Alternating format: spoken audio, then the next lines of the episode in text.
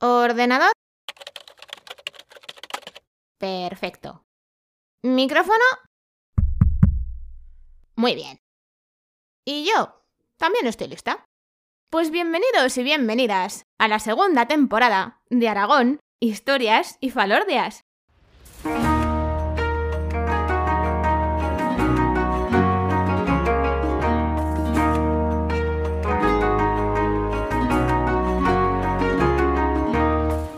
Viajeros y viajeras, pero qué ilusión, qué tal han ido vuestros respectivos veranos.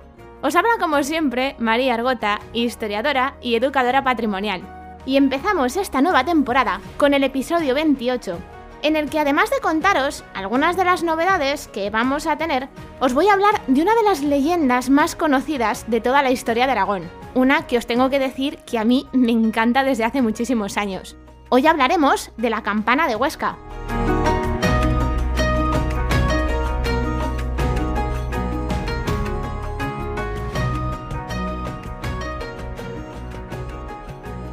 Que ya estamos de vuelta. Pero antes de meterme a hablar de lo que es la campana de Huesca, os quiero decir que puede que este episodio sea un pelín más largo de lo que suele ser habitual. Y es que lo primero que os voy a contar son algunas de las novedades que podréis escuchar y ver a lo largo de esta segunda temporada de Aragón, Historias y Falordias. Escuchar y ver.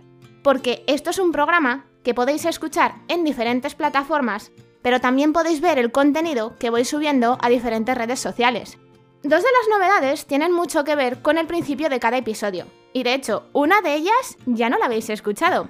Si os acordáis, durante toda la primera temporada, y salvando algunos programas, la mayoría empezaban con esa introducción que decía lo de tierra mágica, encrucijada de caminos, Aragón es sinónimo de leyenda. Aunque me gustaba muchísimo, si os disteis cuenta, ya la quité en algunos programas y en esta segunda temporada he decidido quitarla del todo, porque quiero darle más espacio a la presentación de cada episodio. Y hablando de la presentación, otra de las cosas que puede que hayáis notado es que no he dicho la fecha de hoy, pero sí el número de episodio. Después de meditarlo bastante, he preferido optar por este nuevo formato porque en la primera temporada el tema de las fechas me dio bastantes dolores de cabeza. Y también voy a intentar hacer las presentaciones de los episodios un poquito más dinámicas y directas. Soy una persona que tiende a enrollarse mucho, ya os disteis cuenta a lo largo de la temporada anterior, así que intentaré dar menos rodeos y nombrar el tema nada más empezar. Y otra novedad que es bastante más evidente es el cambio de la sintonía.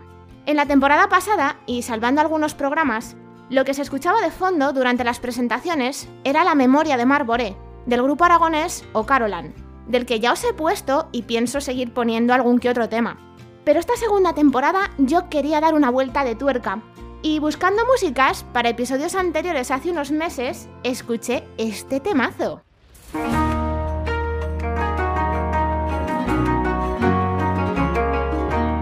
Si os preguntáis cómo se llama, es Knights Templar. Y es que desde el momento en que lo escuché, supe que iba a ser la nueva sintonía. Y sobre los episodios en sí, pues creo que no me dejo nada, pero si surgen más novedades, no os preocupéis, que os las iré contando. Sobre lo que es el contenido que comparto a través de las redes sociales, pues más o menos va a seguir siendo el mismo. Cada jueves seguiremos descubriendo Aragón a través de esa sección que se llama Los jueves en ruta, que ha tenido muy buena acogida a lo largo de toda la primera temporada. Pero es que durante este mes de agosto me animé a grabar reels para Instagram y le he cogido gustillo. Os tengo que decir que el primero que hice, que si mal no recuerdo es el de San Juan de la Peña, con ese conseguisteis que me explotara la cabeza. A lo que me dio por mirar el móvil, tenía una cantidad de me gustas que no había tenido ningún otro de los posts que he subido a Instagram desde que le abrí la cuenta al programa. Así que voy a intentar profundizar un poquito más en el tema y seguiré grabando más y espero que haciéndolo mejor. Y si la vida me lo permite, también me encantaría meterme más a fondo en crear contenido para Twitter. Estas son todas mis intenciones, así que espero poder compaginarlas para que las pueda cumplir. Y ahora que ya os he contado lo que son las principales novedades de la segunda temporada, cambiamos radicalmente de tema y nos metemos de lleno en la historia de la campana de Huesca, que también es conocida como la leyenda del rey monje. Aunque para entender cómo se llegó a un final tan drástico como el que tiene la historia, tenemos que hablar de uno de los momentos más importantes de la historia de Aragón, el testamento de Alfonso I el Batallador.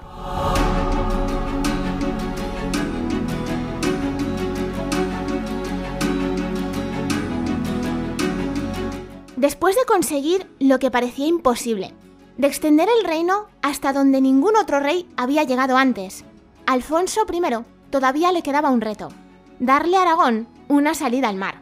Pero para llegar a eso, antes tenía que tomar Fraga, que era una ciudad fundamental para que el reino pudiera avanzar hacia el este. El problema, tenía ya más de 60 años y teniendo en cuenta la vida que había llevado, eso era una edad bastante avanzada para la época, y además su ejército estaba pasando por unas horas bastante bajas. El resultado, ya os digo que un desastre total. Se dice del batallador que ese intento de tomar Fraga fue la primera y única derrota que sufrió en toda su vida. Y además, mira tú por dónde, también fue la última. Se escapó de allí por los pelos y encima estaba herido. Estuvo varias semanas dando vueltas por la zona de los Monegros hasta que llegó a Pole Niño, donde murió un 7 de septiembre de 1134. Y es aquí donde se empiezan a complicar las cosas. La verdad es que a partir de ese momento nadie tenía muy claro qué es lo que iba a pasar, porque resulta que el batallador no tuvo hijos. Sí que es cierto que estuvo casado con Urraca de Castilla, que ella, por su parte, sí que tenía un hijo de un matrimonio anterior que a la larga le va a dar muchísimos problemas a Aragón. Pero no me voy a meter a contaros esa parte de la historia, porque es que si no, el podcast aún se nos va a salir más de madre. El caso, que el matrimonio funcionó tan mal que acabó con el batallador repudiando a su mujer. Por eso el reino entero se estaba preguntando qué es lo que iba a pasar, porque es que en 30 años era la segunda vez que Aragón se veía metido en este mismo tema. La primera, la solución fue relativamente sencilla, porque Pedro I se muere sin hijos y lo que sucede es que el reino pasa a manos de su hermano mediano, que es Alfonso I. Os he mencionado específicamente lo de hermano mediano porque eso quiere decir que aún hay uno más pequeño, y de hecho lo que todo el mundo esperaba es que el reino fuese a parar a sus manos. Con lo que no contaban es con ese pedazo de plot twist, con ese giro de guion que se marcó Alfonso I el Batallador con el testamento. En él lo que hacía era dejar el reino de Aragón a las órdenes militares del Santo Sepulcro, los templarios y los hospitalarios. Os juro que si pudiera, pagaba por viajar en el tiempo para ver la cara de la gente cuando se enteraron de qué es lo que estaba escrito en ese testamento. Era una locura total que no se podía cumplir, más que nada porque contradecía todos los derechos familiares. A ver si consigo explicarme sin liaros mucho. El batallador podía alegar sus conquistas y sus propiedades, pero no lo que había recibido de su hermano mayor, de su padre y de su abuelo. La nobleza rechazó directamente el testamento, primero porque no se podía cumplir, y segundo, porque aunque se pudiera, ¿vosotros de verdad os pensáis que los nobles se van a dejar gobernar por órdenes militares? Ya os digo yo que no. Aún les quedaba una carta para salvar el reino de Aragón, y esa carta se llamaba Ramiro y era el hermano pequeño de Pedro I y Alfonso I. Y justo aquí es donde empieza la leyenda del rey monje.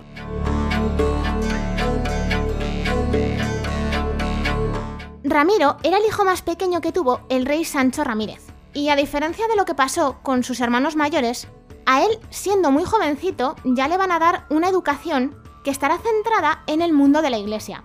Y de hecho, le mandan a la abadía francesa de Saint-Pons-de-Thomières para que se forme. Lo de darle patadas a los idiomas ya os avanzo que seguirá por todas las temporadas. Así como otras veces, cuando escucháis o leéis que hay una persona que ha recibido educación eclesiástica, parece que se la han metido con calzador, lo de Ramiro era vocación pura y dura. Y de hecho, va a ir ascendiendo dentro de la carrera eclesiástica hasta que llega a obispo de Roda de Isávena, que voy a aprovechar para haceros un poquito de spam del pueblo, porque resulta que es uno de los pueblos más bonitos de España, y además es la localidad más pequeña de todo nuestro país que tiene una catedral. Y si os digo esto es porque merece una visita. Y después de este precioso momento de spam sobre Roda de Isávena, que ya me disculparéis pero tenía que hacerlo, vamos a volver con la vida de Ramiro, porque ni en sus planes ni en los de su padre entraba que él pudiera llegar a ser rey de Aragón. Es que sería mucha casualidad que de los hijos varones que tuvo Sancho Ramírez fuese precisamente el último el que acabase gobernando el reino. Pues mira, carambola por aquí, carambola por allá, al final le acabó tocando. Los nobles se pasaron por el arco del triunfo el testamento del batallador fueron a buscarlo a Roda de Isávena, casi casi los sacaron a rastras de allí, se lo llevaron hasta la Catedral de Jaca y allí lo coronaron como Ramiro II, que ha pasado a la historia con el apodo del monje. Los nobles se frotaron las manos. Para ellos, el que había llegado al trono de Aragón era un monje que sabría mucho de cómo dirigir una diócesis, pero que no tenía ni idea de cómo se gobernaba un reino. Para ellos, Ramiro II no era más que una marioneta que además tenían intención de manejar como les diera la gana para conseguir todo lo que quisieran. Pero una cosa es que Ramiro fuese monje y otra muy distinta es que fuese tonto. Parece que todo el mundo se olvidó de que era hermano, hijo y nieto de reyes. A lo mejor no tendría su misma experiencia gobernando, pero como se demostraría posteriormente, sí que tenía cierta idea de cómo manejar un reino. No le hizo falta mucho tiempo para darse cuenta de que los nobles lo único que buscaban era un títere, y él no estaba dispuesto a dejarse mangonear. Cuando se vio que no iba a ser tan fácil controlarlo, lo que pasó es que los nobles se rebelaron contra él.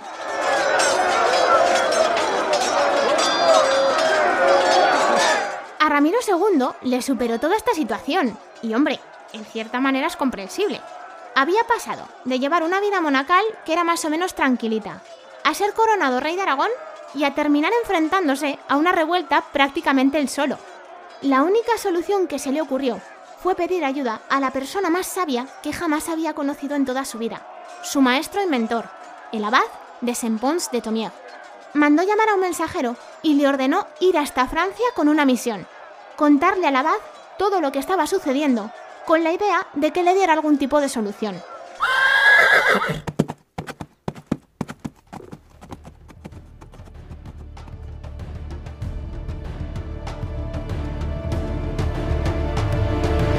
Después de muchos días, el mensajero consiguió por fin llegar a la abadía y fue directo a transmitir el mensaje de Ramiro II.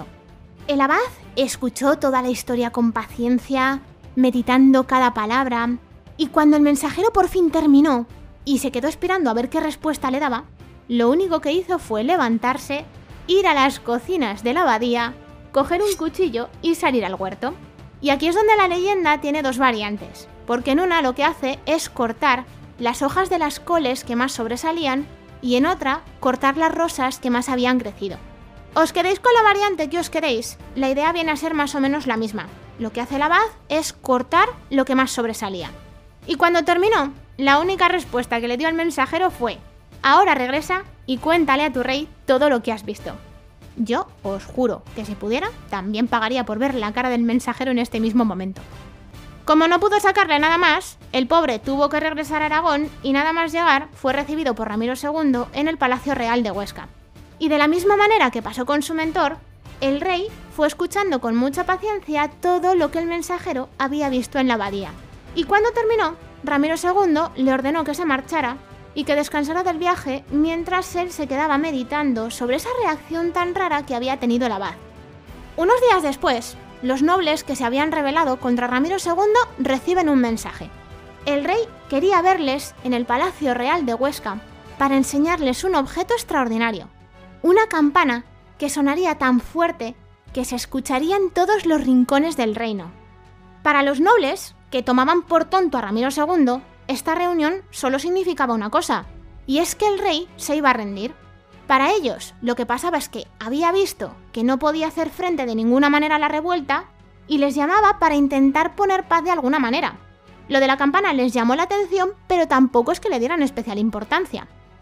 Pasaron unos cuantos días más y los nobles acudieron al palacio para ver qué es lo que les proponía Ramiro II. Pero antes de nada, el rey se empeñó en que vieran la campana todos aquellos nobles que se habían levantado con más fuerza contra él. Eso sí, solo podían pasar de uno en uno a la sala donde estaba instalada. Y luego, el que es tonto es Ramiro II. Primero paso uno.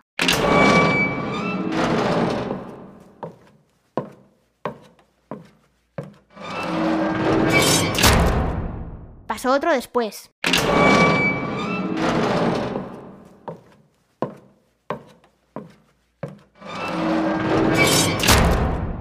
Y a ese le siguió un tercero.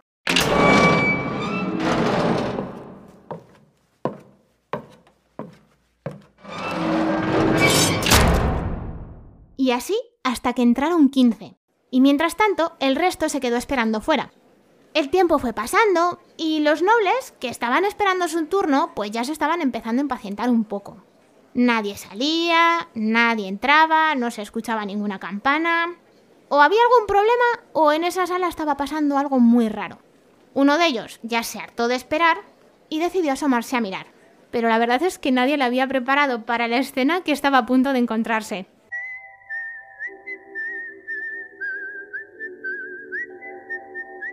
Y sí, música de Kill Bill, porque la escena es muy Tarantino.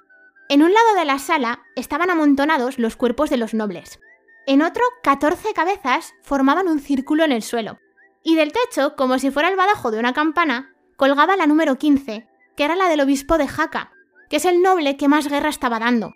Y al pie de la escalera por la que se bajaba esta sala, estaba esperando Ramiro II, que en cuanto vio aparecer al resto de nobles, lo único que les dijo fue Aquí tenéis la campana de Huesca. A Ramiro II se le daba muy bien leer entre líneas, y conforme escuchaba al mensajero contarle toda esa reacción que tuvo su maestro, se dio cuenta de que si quería terminar con la revuelta, la única solución era descabezarla. Lo que pasa es que lo llevó a un terreno muy literal. Ramiro II no mintió a nadie. La campana de Huesca se escuchó en todos los rincones de Aragón y con ella el monje consiguió que el reino entero se empezara a tomar más en serio a su rey.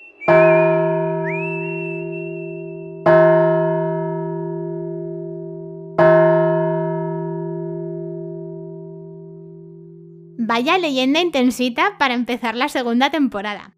No me preguntéis por qué, pero a mí desde hace años me parece una historia muy apasionante.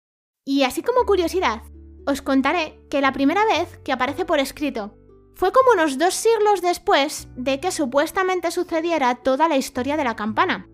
Estaba recogida en la crónica de San Juan de la Peña, que es un documento del siglo XIV que lo que hace es contar toda la historia de Aragón, desde los primeros pobladores míticos hasta la muerte de Alfonso IV, que es el padre del rey Pedro IV el Ceremonioso, que es quien manda escribir la crónica. Y así como de otras historias, durante siglos se pensaron que eran reales, la campana se ha tomado como una leyenda desde el principio. De hecho, en la Grecia y en la Roma clásica existen historias parecidas, y eso por no hablar del famoso episodio de la Noche Toledana, que aunque pasa en un contexto histórico que es distinto, también acaba con cabezas de nobles rodando por el suelo. Pero como os he dicho más de una vez, muchas leyendas tienen una base real. Y resulta que en el reinado de Ramiro II hubo un episodio en el que durante una tregua con los musulmanes, un grupo de nobles que no aceptaban al rey atacaron una caravana que era musulmana. Y a cambio recibieron un castigo que, aunque no está muy claro, parece ser que fue morir decapitados. Este hecho lo recoge tanto una fuente musulmana como los anales toledanos primeros.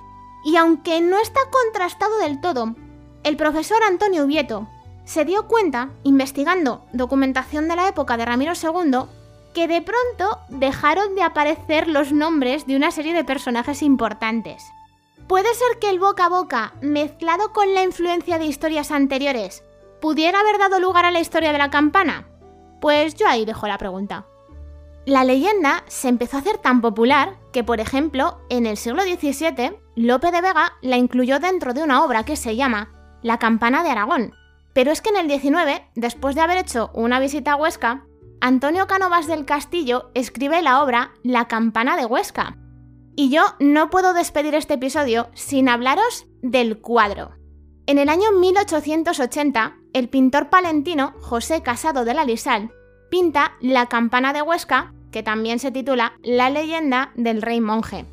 De este cuadro, digamos que hay como dos formatos. Uno, que es muy famoso y que también es el que tiene el tamaño más considerable, que está en el Salón de Plenos del Ayuntamiento de Huesca, y ese lo podéis ver en las visitas guiadas que se organizan a la ciudad. Si por la razón que sea no podéis acudir a una de estas visitas, que sepáis que existe otro cuadro de formato bastante más pequeño y que es una atribución porque no está al 100% claro que sea de Casado de la Lisal. Ese lo podéis ver en el Museo de Huesca, donde por cierto también se conserva uno de los tres bocetos que el pintor hizo antes de pintar el cuadro. Así como curiosidad, os contaré que el museo está donde se encontraba la antigua Universidad Sertoriana de Huesca, que fue la primera universidad que tuvimos en Aragón antes incluso de que existiera la de Zaragoza, y a su vez está también en el Palacio de los Reyes de Aragón. Si os he soltado semejante rollazo sobre dónde está el Museo de Huesca, es porque en él está la Sala de la Campana, que se supone que es el lugar donde sucedió toda la historia. En realidad, esa sala hace de cripta para la iglesia románica que tiene justo encima y a la que se le llama así de manera popular la sala de Doña Petronila. Si no controláis mucho de historia de Aragón, que sepáis que Petronila es la hija que tuvo Ramiro II y es un personaje fundamental para la historia de lo que después será la corona de Aragón. Ahora voy a pediros un favor. Coged móviles, ordenador, tablet, lo que tengáis más cerca y buscad el cuadro de la campana de Huesca de Casado de la Lisal, porque así vais a entender mucho mejor todo lo que os voy a contar ahora. Y mientras lo estáis buscando, yo voy a aprovechar para darle las gracias a la historiadora Ana Begoña Mateo, porque si puedo hacer esta parte del episodio es por toda la información del cuadro que ella me ha pasado. Bueno, ¿lo tenéis ya? Lo primero de lo que os vais a dar cuenta es que Casado de la Lisal ha sido capaz de representar una escena general que se divide en otras dos escenas más pequeñas. La escena general es ese momentazo cumbre que tiene esta historia que es cuando los nobles entran a la sala y se dan cuenta de que es en realidad la campana de Huesca. Las subescenas, por llamarlas de alguna manera, se pueden dividir en izquierda y en derecha. Si empezamos con la de la izquierda, el protagonista es Ramiro II, que ya veis que va vestido de una manera como muy regia y que está tranquilo, diría yo, como si lo que acaba de pasar no fuera con él. Con una mano está sujetando un mastín y si podéis, acercad la cara del perro para que veáis la mirada de odio que tiene. Y con la otra mano lo que está haciendo es enseñar la campana de Huesca. Aunque antes os he dicho esto, en un lado de la sala estaban amontonados los cuerpos de los nobles. En otro, 14 cabezas formaban un círculo en el suelo. Y del techo, como si fuera el badajo de una campana, colgaba la número 15, que era la del obispo de Jaca, que es el noble que más guerra estaba dando. Casado de la Lisal pinta 13 cabezas, 12 que están en el suelo y una que cuelga del techo. Y si las miráis, veréis que tienen muchísimo realismo. Y es porque se dice que utilizó cabezas reales de cadáveres que pedía a hospitales y a clínicas. Lo más curioso es que solo utilizó tres cabezas y lo que hizo fue repetirlas pintándolas desde ángulos distintos. Si nos vamos al lado derecho, allí tenéis a los nobles que están en la escalera y también amontonados en la puerta de la sala, reaccionando de distintas maneras a ese escenón que tienen delante. El que está a los pies de la escalera, primero miradle la cara, y después de manera general. Es que está tan enfadado que hasta aprieta los puños de rabia. Detrás tiene uno que va, si mal no recuerdo, con un birrete dorado y está así como pensativo mirando la escena. Pero es que al lado hay otro que se muerde el puño para intentar contener la emoción. Las emociones de los demás son de horror absoluto, aunque mirad las caras detenidamente porque hay alguno al que se le escapa media sonrisilla. Pero es que esto no es todo, porque es que resulta que muchos de los protagonistas que veis en el cuadro son en realidad amigos y conocidos de Casado de la Lisal. Y como el tema da para tanto y el episodio ya se ha salido bastante de madre, he decidido que os contaré la semana que viene quiénes son a través de las redes sociales y así les podréis poner cara yo creo que ya no hace falta decir nada más, salvo, gracias Ana, porque de no ser por toda la información que me has pasado, yo no habría podido explicar este cuadro con tantísimo detalle.